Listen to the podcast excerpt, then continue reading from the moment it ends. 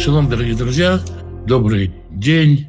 Сегодня второй день по шабату, и сегодня у нас особенная беседа. Мы начинаем читать новую книгу из Танаха, книгу, которая на иврите называется «Шофтим», а на русском языке, соответственно, переводится как «Судьи». Очень важная книга о периоде, который многие называют темным, многие называют золотым периодом в истории Израиля. Я склонен ко второму варианту.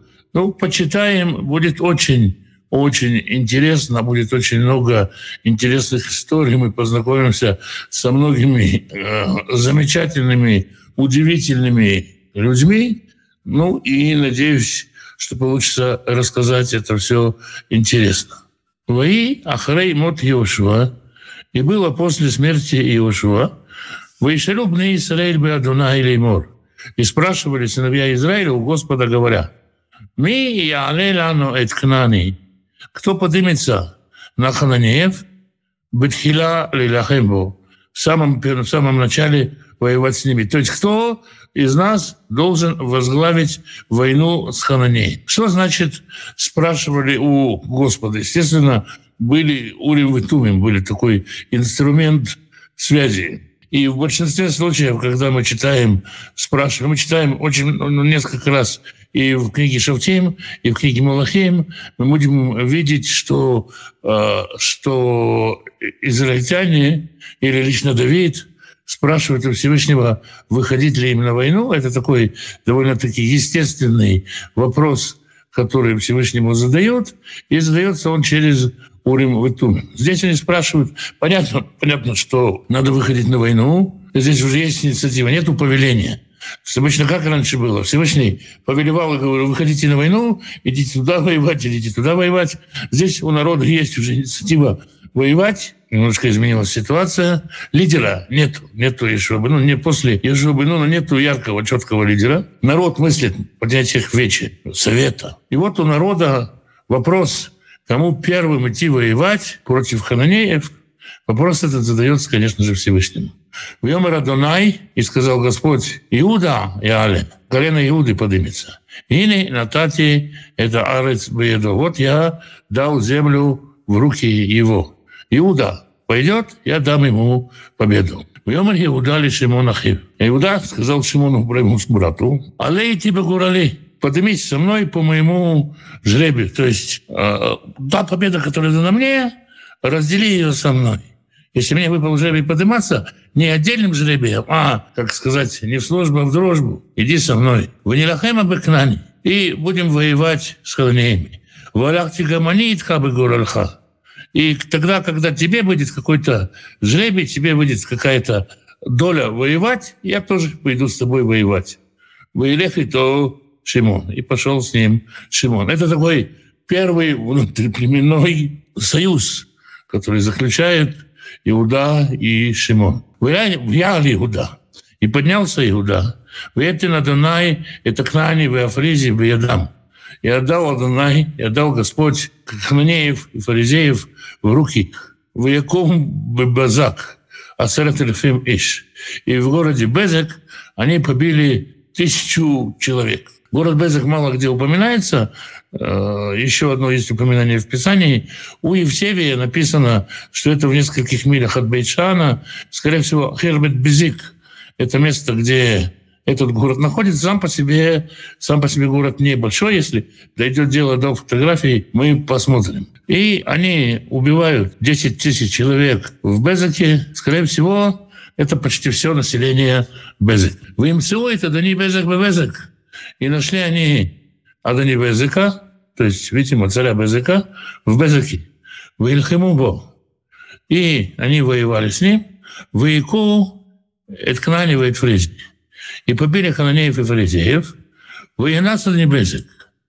И Адани Безек убежал. В Ирдифу Ахарав, и погнали за ним в Яхзоту, и поймали его, в Икацицу Эдбаанот и Дав в и отрезали ему большие пальцы рук и ног. А отрезание больших пальцев рук и ног – это прежде всего унижение. Второе, человек не может э, воевать без этих пальцев. Если он коин, какого бы то ни было Бога, если он священник какого бы то ни было Бога, то он э, должен э, перестать служить, он не может служить в таком виде. Иногда врагам просто отрубали руки. И у нас есть э, фреска такая, на которой видно, как песцы пересчитывают руки, чтобы понять количество жертв убитых. И вот такое наказание получил Адонибезек за оказание вооруженного сопротивления. И вот какой урок он из этого извлек. Вьомар Адонибезек. И сказал Адонибезек, Шивим Мулахим, 70 царет, 70 царей, Ванот идеям реглеем кюцацим с отрезанными большими пальцами рук и ног, а юми лактим тахат шульхани собирали, подбирали еду под моим столом. Ну, опять-таки, известный вид издевательства победителей над побежденными. Кажарасити кен лейлоим. Как я делал, так со мной расплатился Господь. Выявил Иерушалаем в Ямадшам. И привезли его в Иерусалим, и он умер там. Давайте попробую показать немножко-немножко иллюстрации к этой истории. Ну вот, собственно говоря, одежда первосвященника, через которую могли задавать вопрос. Есть на нем, как мы видим, имена на нагруднике, и Всевышний мог ответить, чьи, собственно, какому колену подниматься. Это ту, та страна, ту землю, та земля, которую Господь отдает Иуде. Вот это вид на место, которое называется Безек. Вот это вот та фреска, про которую мы говорили. Здесь мы видим жрецы, которые считают руки, считают отрубленные руки. Убитых подсчитывают жертв. Если человек выживал из плена или спасался от плена, или спасался от каких-то несчастий, то он делал э, статую, такое маленькое изображение большого пальца, и мог приносить его в жертву Бога. Вот так вот это выглядело. Такие вот вещи находят в э, разных храмах, но это в данном случае на, э, на Кипре найдено. То есть э, известная довольно-таки практика делать вот такие вот, вот такие вот акции по отношению к пойманным царям. Итак, Адонибезек понял, что он, собственно говоря, рассчитывается за то, что он сам долго-долго-долго делал 70 царей. Действительно, есть, а, а, есть археологические артефакты, которые показывают об его огромном влиянии в регионе. Вильхаму в Иуда бы Иерушалаем, Вилькидота, и воевали сыновья Иуды в Иерусалиме, и захватили ее, Ваяку Алифи Хэры, Таир, Шаргубаеш. И побили жители ее мечом, а сам город сожгли огнем. Город Иерусалим находился рядом с нынешним Иерусалимом на территории одного из э, холмов. Ну, давайте, если это не будет, то чуть первую часть пока смотрим. Я все-таки покажу. Вот это самое древнее упоминание о Иерусалиме. Вот здесь написано э, Иерусалим. Вот это современный Иерусалим, как он выглядит. А вот здесь вот видно, есть западный холм и восточный холм. Вот желтым обозначен Восточный холм, место, где, собственно, находился старый древний Иерусалим. Здесь источник Гихон. Город невозможно построить, естественно, не, не рядом с водой. Ну, вот это так выглядел Иерусалим совсем недавно. Конечно, сейчас все застроено, все отстроено. А вот это вот древний древний Иерусалим, вот этот Иерусалим на Восточном холме, который, скорее всего, захватили сыновья э, Иуды, сыновья колена Иуды. Как видите, город не шибко-то большой, но, как мы уже прочитали, жители они вырезали, а город сожгли. Это новостройка на том месте, которое мы сейчас видели. Вот эти вот каменные подъемы – это остатки старого древнего Евусейского Иерусалима, того самого, которого в XII-XIII веке до захватили сыновья Иуды. Вот и так вот примерно все это выглядела. Итак, Иерусалим сожгли огнем. Ну, видимо, не весь город, мы об этом еще дальше прочитаем. Вахарей Ирдубна Иуда Илахем Бехнани Юшев Арва Негива Швила. Все вот эти зеленые, красивые, зеленеющие окрестности Иерусалима, везде там побили хананеев сыновья Иуды. Уелях Иуда Иль Кнани, а Ишев Бехеврон. И пошел Иуда к хананеям, живущим в Хевроне. Вышем Хеврон, Лифанем Кирет Арба. А Хеврон раньше назывался Кирет Арба. Уяку, Эшеш, Ветахиман, Ветальми. Снова мы встречаем этих трех товарищей, три брата-великана, Шеша, Химан и Тальми, мы один раз читали что их побили, второй раз читали, что их побили. Видимо, речь идет о том, что постепенно добиваются их колено. И так же, как когда мы читаем здесь «И пошел Иуда», это не сам Иуда пошел, это его сыновья пошли. Точно так же пошли и э, и потомки этих великанов. «Ваелех Мишам Алишу в дверь». И оттуда он пошел в дверь, вышел в дверь Лифаним Кириацефер.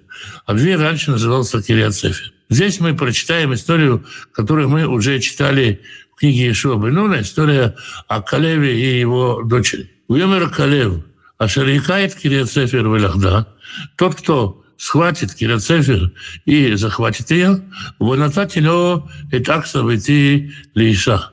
Тому я дам Аксу, дочь мою, в жены. Мы говорили в прошлый раз, когда читали эту историю, что сюжет-то сам по себе сюжет очень известный. Кто победит Голиафа, тот возьмет жену Шауля. Кто дракона победит, тот принцессу поведет под венец.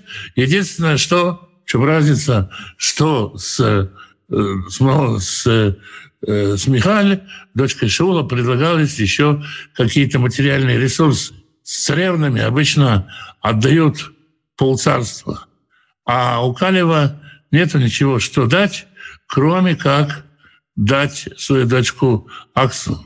Уэлькида и захватил ее. В смысле, город Двир. Отниэль бен Кноз, Ахи Калева, Катан, младший брат Калева, то есть э, дядя самой Аксы, воительную такса то лиша. И отдал он ему Аксу в жены. Вы его, вы его. И когда она пришла, Ватисеу лишол мейтави сады. Она подстрекала, подбивала его спросить у отца какой-то надел. Отец не дал с ней никакой земли. То есть она выдается замуж такой беспреданец. Естественно, есть земля, которая есть у этого Отнеля. И она берет эту землю. Но отец по традиции должен дать дочке в подарок у богатых людей, в принципе, дарить богатые подарки, а Калев по тем временам уже не бедный человек. В этих снах Мелахамор, и она сошла, сошла, опешила, да, то есть и, с одной стороны, показав, как сказать, свою напористость, а с другой стороны, это и вежливый разговор. Уемра Калев Малах, и сказал ей Калев, чего тебе? Что тебе? Тамара И она сказала, а вы ли браха? Дай мне какое-нибудь благословение. Ки арец анегивна татина. Потому что ты меня оставил в пустынной стране. Надатали гулят моим, ветельна калев, это гулят моим элит, это гулят моим трактит. Дай мне источники вод. Здесь или родники, или колодцы в тех местах, которые она наследует. Есть действительно пещеры с колодцами вверху и внизу. Они сегодня иссохли, но, скорее всего, тогда это были колодцы. Вода, а, конечно же, основной ресурс, потому что без воды, ну, ни туда и ни сюда без воды ничего нельзя сделать, ни скот растить, ни землю обрабатывать. В 16 стихе читаем удивительное дело. Увней кини, ас акиниты, сына Акина, хатан Маше, тесте Маше, то есть все эти родственники со стороны Итро, алю мира тмарим, поднялись с пальмового города, Эдбне Иуда, Мидбар Иуда, жить среди сыновей Иуды в пустыне Иуды, Ашербенегив, Арад, возле Арада, Уялик, Вейшев, и там. И жили там с народом. Позже э, от них, этих кинеев, скорее всего, происходят те самые рыховиты, которых Еремея приводит в пример, как они держат клятву. И их же предок Явец из книги Деврея Мим или Паралипоменона, клятве или о молитве которого так много говорится, мы дойдем до этого и разберемся, в чем была его клятва, Божьей помощью, самый конец уже Танаха, и как с этим связаны э, Рехавиты. Ваилех Иуда и Шимон Ахив, и пошел Иуда с Шимоном братом своим, в Яков, это Кнани, Ишев, Сфат, и пошли к хананеям, живущим в Свате, в Ехремаута, в Ихра Шемаир Харма. И назвал название города Харма. Харма, как Харам, Мухрам, э, закрытое, закрытое место. И на юге, в Элькод Иуда, это Аза, и захватил Иуда Газу, в Гвула и границы ее, Вейт Ашкелон, Вейт Гуля, и Ашкелон ее границы, и Акрон ее границы. Это все южная часть территории, там, где сейчас сектор Газа, в сторону с границей с Египтом. Газа очень беспокойный город, всегда была, э, так сказать, такой западней для Израиля. Выеда на Иуда. И был Господь с Иудой, Вейраши Тагар, Лёля Уришит Ешвеямик. И он захватил гору, потому что не пошел захватывать долину и жителей долины. Киреха Барзелеев. Потому что у них железная колесница. То есть, несмотря на то, что вот Иуда понимает, что с ним Господь, и чувствует, что с ним Господь, идет завоевание, он не спускается в долину воевать с теми, у кого железная колесница. Войтнули Калев Хеврон, Кашер Диберат Маше, и по слову Маше дали Калеву Хеврон, уже передали во владение, Вайреш Мишам и Чарушавный Янак. И выгнал он оттуда трех сыновей великана. Снова возвращаемся к тем же самым сыновьям великана. В этой Евусии, а Евусей Ешев в Иерусалим, остались в Иерусалиме. Лео Ришу Бней Беньямин. Беньямин получил эти земли, это колено Беньямина, хотя Иуда его освободил. Но Беньямин не стал выгонять Леорич Беньямина Тиуси в Иерусалим, в Иерусалим, в Иерусалим, ад Йомазе. Поэтому евреи сидят в Иерусалиме до сих пор. Ваялю Бейт Йосеф Гамем Бейтель Ваднаимам. Мы читали о завоеваниях э, Иуды. Иуда пошел первым, начал боевые действия. Теперь мы читаем, что есть ведь еще один первенец – у Якова. Точнее, так про Иуду сказано, что Иуда так и не получил первенство, он получил лидерство, а первенство получил все-таки Иосиф. Иосиф поднимается следом сыновья Иосифа, и Господь с ними. Вейтира, Вейт Иосиф, Вейтель, Веше Маир и Луз. И а, окружили сыновья Иосифа Бейтель, а имеет города Люз. Мы помним Люз, место, где в свое время ночевал братец Яков, мы говорили про то, что Люз, согласно еврейской мистике. Это такой особый город, в котором никто не умирает. Люз – это также название такой косточки в человеческом организме, снова согласно еврейской мистической традиции, хотите верьте, хотите не верьте, которая никогда не уничтожается. Именно с нее Всевышний начинает восстановление, э, восстановление тел при воскрешении – она как бы хранит, ну, скажем, такой аналог э, ДНК в мире еврейской мистики. В Иру Ашмарим Иш и увидели дозорные человека, Юцеми Наир, выходящего из города. Вы Амруло, и сказали ему, Арену найт Мавуаир, Васину имха хесет. И сказали, покажи нам проход к городу, и мы поступим с тобой по милости. Вайрам эт Мавуаир. И он им показал, как войти, как войти в город. То есть в любой город есть какие-то э, водные ходы или какие-то тропы, которые идут. Или не в любой, но во всяком случае туда были. И местные жители, местные жители, конечно, могли знать это. Воякует Елифи Херев, и побили они город мечом, Вейтаиш, Вейтколь Мишпахто, Шарху. А человека этого и всю семью его прогнали. Если Рахав, которая спасает людей, идет им на помощь, переходит на их сторону, поселяется вместе со своими родственниками в Израиле, то тот, сыновья Юсефа поступают по-другому, они отсылают этого человека и его семью, скажи спасибо, что тебя не убили. Уяли Хаиш Хитим, и пошел человек в страну Хитим, в Явен Ир, и построил там город, в Икраш Малуз, и назвал имя Луз Ушма Адайомазы. Человек ушел в другую страну, китайца, там построил город. Видимо, израильтяне ему не просто выгнали, но и денежек отсыпали на дорогу, потому что было на что строить. Войориш Минаше Эдбейшан Вейдмнутея. А Маше, Минаше не изгнал полностью иноземцев из Беншана и пригородов ее, из Танаха и пригородов ее, Вейшвей Дор Вейдмнутея и жителей Дора и пригородов ее. Вейшвей Евлам Вейдмнутея и жители Евлама и сыновей ее. Вейшвей Мегидо и жители Мегидо и пригородов ее. Ваюэль Акнани Лешебет Баарец И спокойно, как сказать, благополучно жили хананеи в этой земле. Ну, э, какая была, какая была логика у этих колен? Нам тут земли хватает, будем жить в добром соседстве, лишние войны нам не нужны. То есть какие-то доли патриотизма были.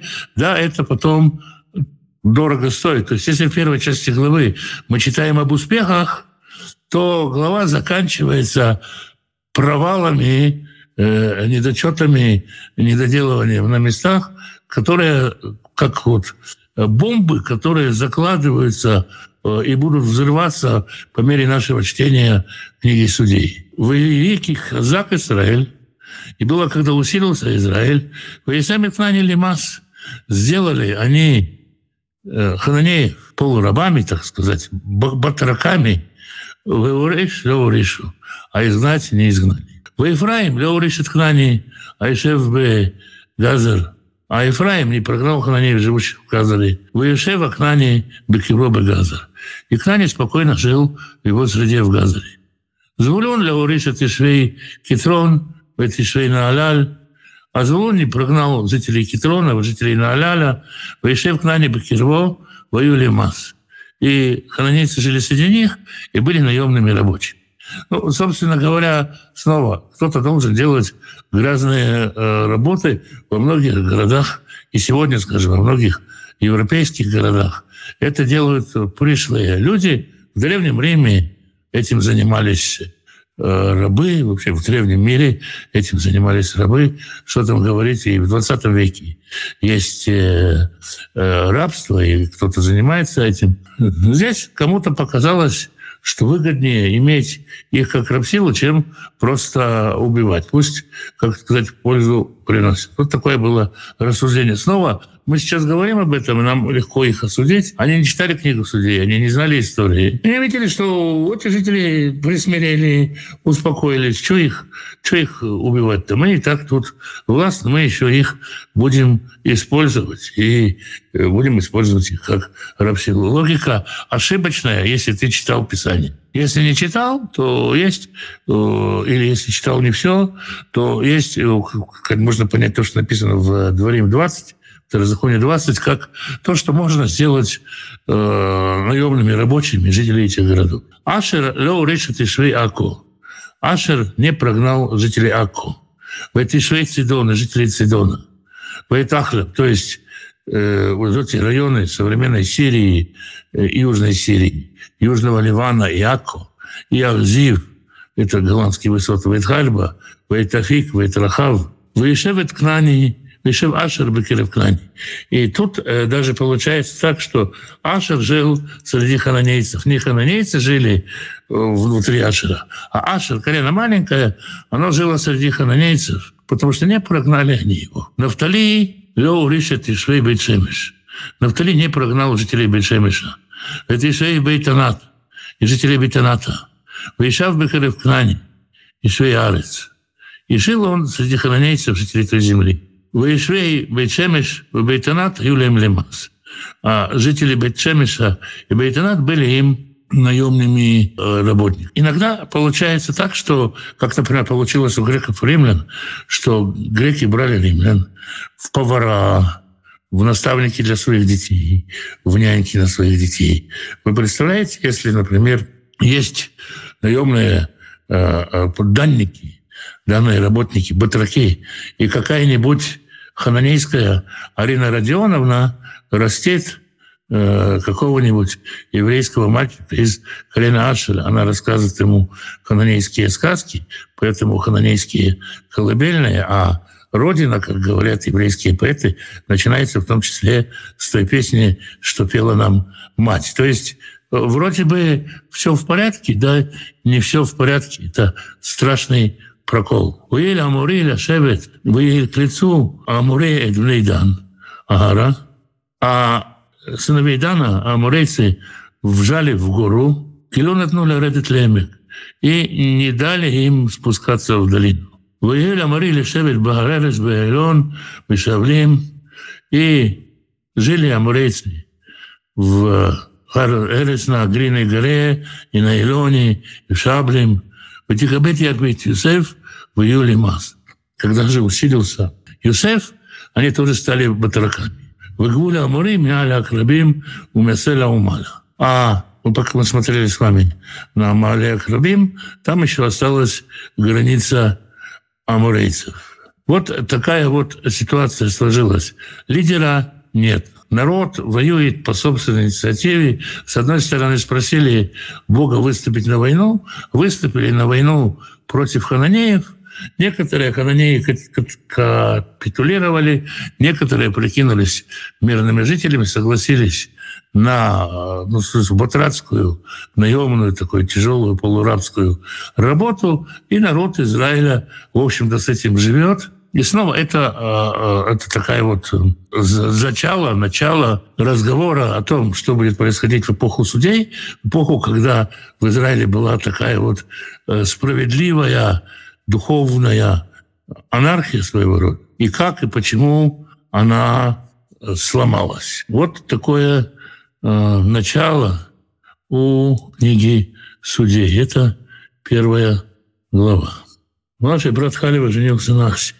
Не противоречит закон о кровосмешении? Нет, не противоречит. Племянница, э, племянница разрешена, в общем-то. Если можно такой вопрос. Кем должен быть пастор церкви в восприятии прихожан? А если он, пастор, не исполняет свои обязанности, как его, как его воспринимать? наверное, трудно найти, все, э, все меняется от э, их взглядом прихожанина. И требования могут предъявляться разные, часто, часто, часто логичные, часто, часто совершенно несуразные. Но как бы основная суть вот пастыря, да, какая суть пастыря? Работа пастуха. У меня есть опции, у меня нет времени их пасти. Я отдаю их пастуху, чтобы пастух их пас, проводил на пастбище. И результат моей работы – овцы сыты, защищены, их не утаскивают волки, они растут, у них хорошо растет шерсть, они хорошо питаются. То есть, по сути, основная задача пастора – давать э, духовную пищу своим ученикам, удерживать их от принятия э, какой-то ядовитой пищи, то есть чтобы они не ели чего-то отравленного, хранить чистоту стада, чистоту, чистоту породы, но основная, как бы, если вы ходите, если вы получаете от пастора плоды, если это свидетельство подтверждается не только его словами, но и его жизнью, то вот как бы это, это, это какие-то критерии. Должен ли пастор там Э, ну, вот, вот я могу сказать, что,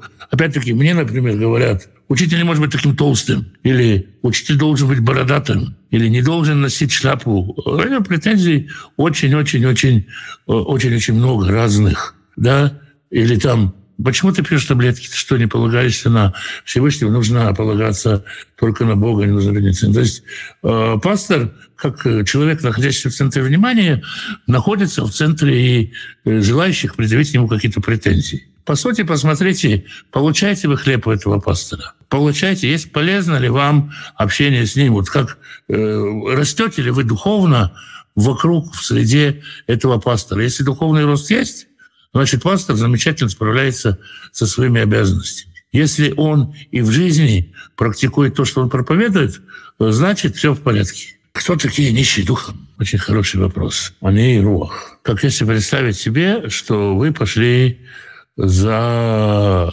за чем-то, за молоком, за вином, за медом. И у вас есть корзиночка. Чем пустее ваша корзиночка, тем качественнее будет мед, который вы наберете. Когда вы подходите к какому-то человеку, к любому человеку, а, то вот как бы если вы подходите к нему вот в смирении, в нищете духа, вы сможете понять именно его, услышать то, что говорит он, то, что хочет он, то, что болит у него. Не по вашему мнению, не свою диагноз, а услышать до, дослушаться до него. То есть вот этот весь шум в голове, по которому человек обязан быть таким или обязан быть соответствовать чему-то, его прошлое обязано быть таким. Вот это абсолютная тонкая тишина, которая присутствует в сердце, готовностью слушать, воспринимать любого человека для того, чтобы э, он встал между э, встал перед Всевышним, а вы не стояли бы между ним и Всевышним через ваше посредничество, а непосредственно, непосредственно перед Всевышним, для этого как бы надо даже затаить дыхание, считая духом. То есть те люди, которые не имеют личных претензий к человеку. Если человек, там, например, вы видите человека, что он э, курит, он не против вас совершает преступление.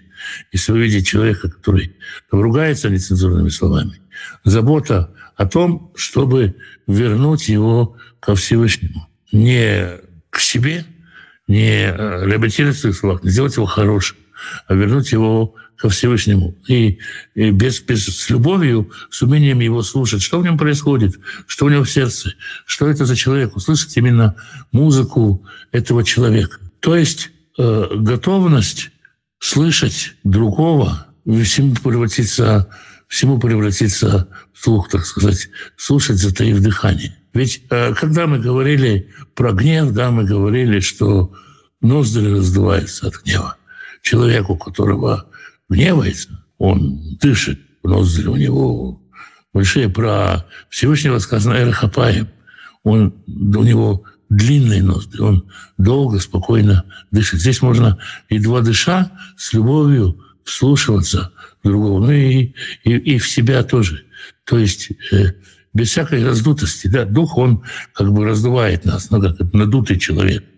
Вот если человека нет, вот, рух, ведь это и дух, и ветер, вот без этого шума это такое понимание. Не то, что надо быть нищим э, духовно, не то, что надо ничего не знать, не то, чтобы надо, надо просто как бы учить каждого человека, становясь при этом его учеником, понимая его, погружаясь, погружаясь именно в его нужды, в его проблемы и ставя их перед Всевышним. То есть себя совсем, совсем убирая из, из картины. Очень-очень сложно. Ну, опять-таки, это вот вы меня спросили, я ответил. А так-то есть десятки разных, разных толкований, что такое нищий духом. Что общего между Иудой и кинийцем, что они поселились между хреном и Иудой. Общее – это свободное место. У Иуды много пространства, много, много свободного места, э, которое можно использовать. У него, так сказать, э, многокомнатная квартира, и поэтому туда легче всего легче всего переселиться. Сначала они туда переселились, а уже потом э, рождаются союзы. Мы дальше в книге царств увидим про то, что э, кенийцы, они связаны. Если вы помните, еще когда мы говорили про Билама, у него к кенийцам там есть особое отношение. Э, кенийцы близко к Израилю. Они родственники Израиля. В Израиле у Иуды э, больше всего земли, ему и делиться. Вот так вот они к нему пришли. Кроме того, они пограничные. Город Фиников, это Египет, туда почти доходит территория Иуды, им недалеко идти. Это самое близкое, что, что могло быть. Вот поэтому они туда и переселяются. По поводу хлеба и первый вопрос, да, надо, наверное, добавить, чтобы не осталось такое недоумение. Хлеба и его брат, они Э, сводные братья. Это немножко меняет ситуацию. Вопрос по предыдущей книге. Имена Иешуа и Ягушуа. Это все-таки, э, как сказать, может быть, это одинаковые имена, но Иешуа – это просто а, означает избавляющий. Иешуа – это означает Господь избавляющий. Это может означать и Господь, э, слышащий вопль. Да, то есть э, значения близкие, но все-таки все-таки все-таки разные. Может быть, что э, с времен там, за тысячи лет одно имя перешло, перешло в другое, вполне, вполне может быть, но вот так, так вот на первый взгляд, если не углубляться в очень глубокий исторический анализ, то это все-таки все-таки э, разные, разные имена. Вроде бы кончились вопросы. Ну что ж, тогда всем благословений, всем доброго вечера. Завтра на том же месте, на тот же час продолжаем книгу судей. Завтра будем читать вторую главу. Всем шалом и благословения.